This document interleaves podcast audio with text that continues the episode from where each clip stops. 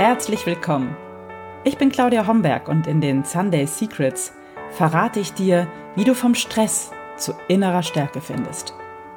Ich zeige dir, wie du dein Leben in gesunde Balance bringst und ganz entspannt erfolgreich wirst. Wie schön, dass du da bist. Herzlich willkommen zur aktuellen Episode der Sunday Secrets, dein Podcast für entspannten Erfolg. Ich bin deine Gastgeberin Claudia Homberg und heute entführe ich dich nochmals in die Welt der Filme. Vor zwei Sonntagen gab es den ersten Teil meiner Top 5 der Lieblingsfilme, meiner ganz persönlichen Lieblingsfilme. Und das waren vor allem Filme, die ja so mir ein bisschen das Herz aufmachen, die für gute Laune sorgen, die positive Bilder bieten, ohne ein, äh, sag ich mal, ein bisschen plattes Hollywood Happy End, sondern die ein bisschen tiefer gehen und die einfach ja das Herz öffnen. Und ich habe darauf so viel wunderbares Feedback von euch bekommen, dass ich mich hingesetzt habe und habe nochmal weitere fünf Filme herausgesucht, die ich dir heute vorstellen möchte. Und an erster Stelle meiner ja, Lieblingsfilme ist ein Film, den ich eigentlich letzte Woche vergessen habe, der beim näheren Nachdenken dann erst kam. Den habe ich vor nicht allzu langer Zeit gesehen und der ist auch ziemlich neu. Der ist im Januar 2020 erschienen äh, und der heißt Little Women. Und das ist eine starbesetzte Romanverfilmung, unter anderem mit Emma Watson und Meryl Streep. Und es ist eine Romanverfilmung äh, von Louisa May Alcott. Und dieser Romanstoff wurde schon, ich glaube, zwei, dreimal verfilmt. Ähm, und das ist jetzt eine ganz frische Verfilmung, die wunderschöne Bilder hat und ach, so ganz warmherzig ist, die einfach nur Spaß macht. Man sitzt die ganze Zeit mit einem Lächeln da und schaut das, ohne dass es jetzt süßliche Bilder hätte oder einfach nur platt wäre oder so, äh, ja, sag mal so herzerweichend, aber rosarot, sondern es hat richtig Tiefe, macht total Spaß und man fühlt sich einfach nur wundervoll. Der Film spielt in den Staaten in Neuengland Mitte des 19. Jahrhunderts. Und es geht um vier Schwestern, die vier March-Schwestern. Und die stehen auf der Schwelle zum Erwachsensein und haben ganz unterschiedliche Vorstellungen vom Erwachsensein. Und diese vier Schwestern, die vier jungen Frauen, schlagen ganz, ganz unterschiedliche Wege ein und müssen auf ihren unterschiedlichen Wegen, ja, äh, für damalige Verhältnisse wirklich heftige gesellschaftliche Hindernisse überwinden. Und da ist an erster Stelle die älteste der Schwestern, Meg, gespielt von Emma Watson. Die fügt sich so weitgehend in die Rolle, die von ihr erwartet wird. Und dagegen ist ihre jüngere Schwester, die temperamentvolle Joe, die sehnt sich nach Eigenständigkeit, die möchte Romane schreiben unter ihrem Namen, was damals nicht wirklich selbstverständlich war.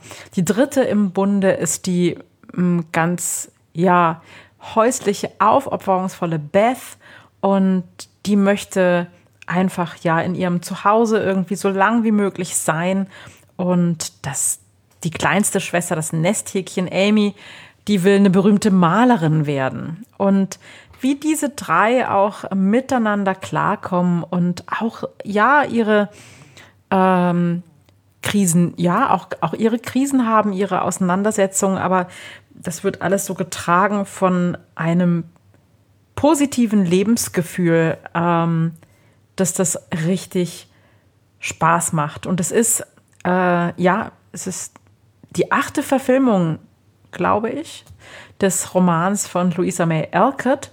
Und ähm, deren Werke waren ganz stark autobiografisch geprägt. Und ähm, es ist wohl die, diese, diese wilde und, und temperamentvolle Joe, die der äh, Autorin wohl am nächsten kommt. Und ähm, sie ist es auch, aus deren Perspektive der Film erzählt wird. Und gedreht hat es die Regisseurin und Drehbuchautorin Greta Gerwig. Und ähm, die hat das wirklich wundervoll gemacht. Das ist eine toll äh, besetzte Verfilmung. Und Meryl Streep glänzt in einer wunderbaren äh, Rolle einer alten Tante, aber es ist wirklich also absolut großartig. Und tatsächlich wurde der Film in Boston oder in und um Boston gedreht und es kommt ganz, ganz viel von diesem New England Flair auch rüber. Unter anderem ähm, haben die, äh, hat die Ausstattung eine Nominierung bekommen äh, für die Oscars auch die Darstellerinnen sind nominiert worden, aber leider blieb es bei den Nominierungen für den Oscar. Der zweite Film auf meiner Liste ist ja ein ganz anderes Genre. Der ist auch älter. Ich glaube, der ist 2000 gedreht worden. Lasst mich schauen. Ja, im Dezember 2000 ist er erschienen und ähm, hat eine ganz andere Geschichte, macht aber mindestens genauso viel Freude. Der Film heißt Brot und Tulpen und ähm, es ist eine wundervolle Geschichte um eine Familie, die auf dem Weg in den Urlaub ist und die die Mama an der Autobahnraststätte vergessen. Wirklich wahr. Rosalba, eine Italienerin, ähm, wird vergessen und ähm, so beginnt für sie eine ganz abenteuerliche Reise, ähm, weil sie das ganz anders fortsetzt, als ja, das geplant war. Statt zu warten, macht sie sich nämlich auf die Reise. Sie will per Anhalter zurück nach Hause fahren. Und aber als die Hausfrau und Mutter dann die Chance bekommt, per Anhalter nach Venedig zu fahren, greift sie zu. Sie nimmt da sogar einen Job an bei einem anarchistischen Blumenhändler und sie wohnt bei dem depressiven Kellner Fernando in einer Glanzrolle ist hier Bruno Ganz zu erleben und ähm, ja, fühlt sich erstmal wohl, entfaltet sich. Äh, man, man spürt so richtig, man sieht das, wie sie aufblüht und beginnt sich selbst zu entdecken. Und dann gibt es dann so eine Parallelhandlung, weil ihr Ehemann Mimo hat irgendwann die Nase voll äh, davon, dass ihm seine Frau abhanden gekommen ist und beauftragt einen Privatdetektiv damit, Rosalba ausfindig zu machen. Und ja, wundervoller Film, ähm, macht Spaß, ist ungewöhnlich und allein der Anfang, ach, als sie vergessen wird an der Autobahnraststätte, ist ganz wundervoll. Also wirklich sehenswert. Äh, ich habe mich in den Film verliebt. Ich habe ihn inzwischen schon ein paar Mal gesehen und macht mir immer wieder viel, viel Freude. Brot und Tulpen mit Bruno Ganz. Auf Platz 3 ist für mich in meiner Hitliste der nächsten fünf Top-Filme der federleichte Roadtrip durch Südfrankreich. Paris kann warten. Und das ist ein wirklich sehr ungewöhnliches Regiedebüt, nämlich das Regiedebüt der 80-jährigen Frau von Francis Ford Coppola, äh, und zwar Eleanor Coppola, hat mit ähm, Paris kann warten einen wirklich sonnendurchfluten und absolut charmanten Film gedreht, ähm, der Lust auf Frankreich macht und Lust auf die Liebe macht. Der Film beginnt in Cannes. Da ist das jährliche Filmfestival gerade zu Ende gegangen und der amerikanische Produzent Michael, gespielt von Alec Baldwin, möchte eigentlich noch ein paar Tage mit seiner Frau Anne gespielt von Diane Lane, in Frankreich verbringen. Aber dann kommt ihm ein ganz wichtiger Termin dazwischen und ähm, Anne entscheidet sich, ihren Mann nicht nach Ungarn zu begleiten äh, auf, zu dem Termin, sondern sie möchte mit dem Zug vorausfahren nach Paris. Und da taucht dann plötzlich Michaels französischer Geschäftspartner Jacques auf. und bietet sich an, Anne im Auto nach Norden zu fahren. Ja, sie willigt ein, nimmt das Angebot an und geht natürlich davon aus, noch am selben Tag in Paris einzutreffen. Aber Jacques als charmanter Franzose nutzt die Gelegenheit und zeigt Anne sein Frankreich. Er unterbricht die Fahrt immer wieder und aus einem eigentlich, ja, äh, ganz einfachen, äh, funktionalen Tagestrip nach Paris wird eine wirklich denkwürdige, romantische, tiefe, mehrtägige Frankreich-Reise. Und ähm, gibt wunderschöne Bilder. Es gibt auch äh, ja ganz zauberhafte Verwicklungen, aber die nicht, die sind nicht so platt, vordergründig, sondern es ist, es ist wirklich, äh, es ist wirklich sehr subtil und sehr charmant. Und ja, es ist natürlich auch so, dass Anne sich ähm, ohne ihren Mann jetzt an der Seite von, von Jacques auch ein Stück weit äh, neu entdeckt. Und ähm, ja, ich will gar nicht mehr spoilern, fällt mir gerade ein, sondern ähm, seht ihn selbst. Paris kann warten ist auf meiner Hitliste an Platz 3.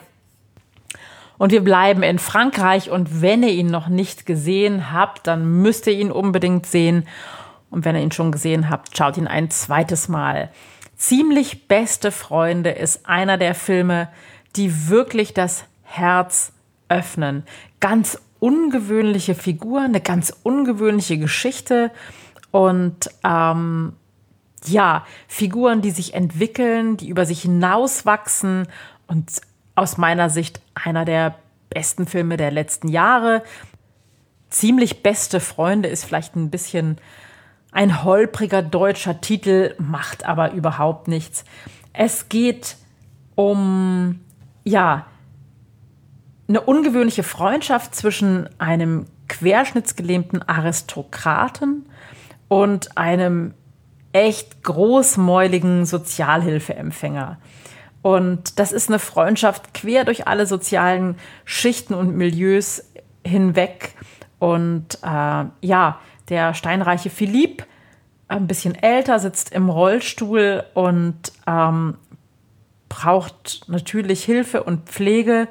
Und ausgerechnet der viel jüngere, ähm, eben aus dem Gefängnis entlassene Dries ähm, platzt in sein Leben und äh, ja, beginnt auf seine Weise das Leben von Philipp wirklich auf eine positive Weise ähm, durcheinander zu wirbeln.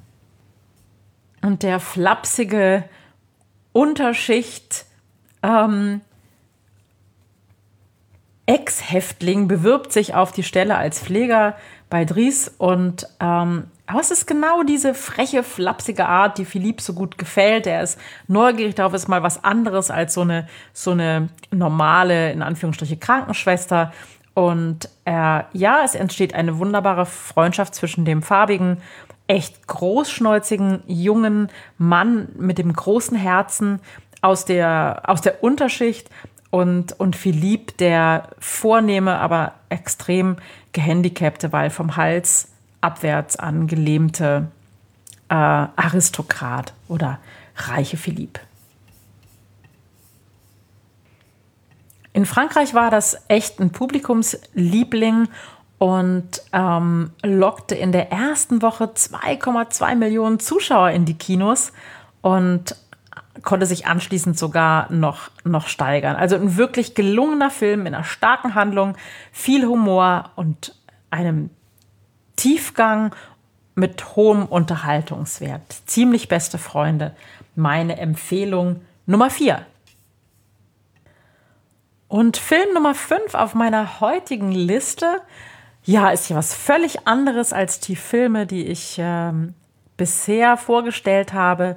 Es ist eine Doku und der Film heißt Der atmende Gott und es geht um ja, den modernen Yoga, der täglich von Millionen von Menschen in aller Welt praktiziert wird und der der moderne Yoga eigentlich eine Erfindung des frühen 20. Jahrhunderts ist und auf den indischen Gelehrten Krishnamacharya zurückgeht.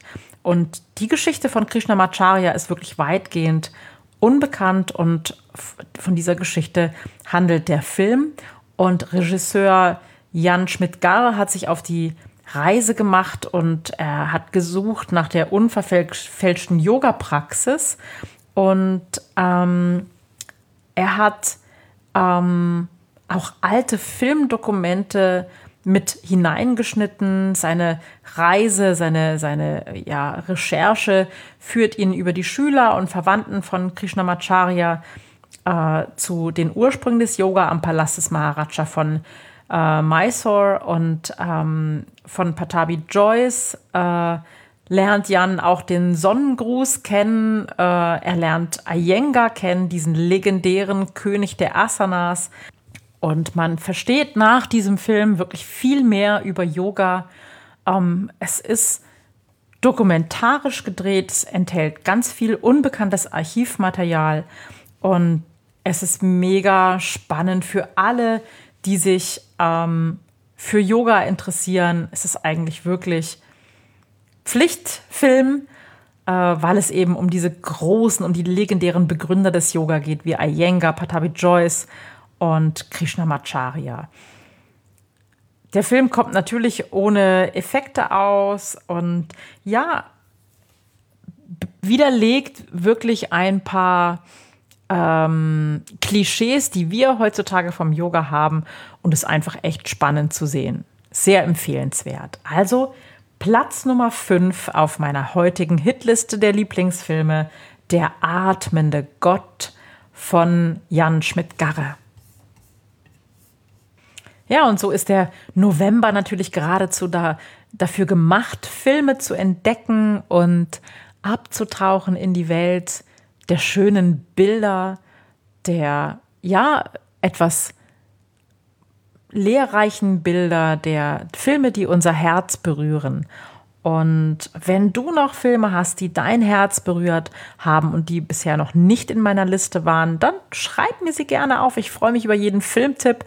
Ich schaue das, ich schaue wirklich gerne gute Filme und ähm, lass mich von schönen Bildern berauschen.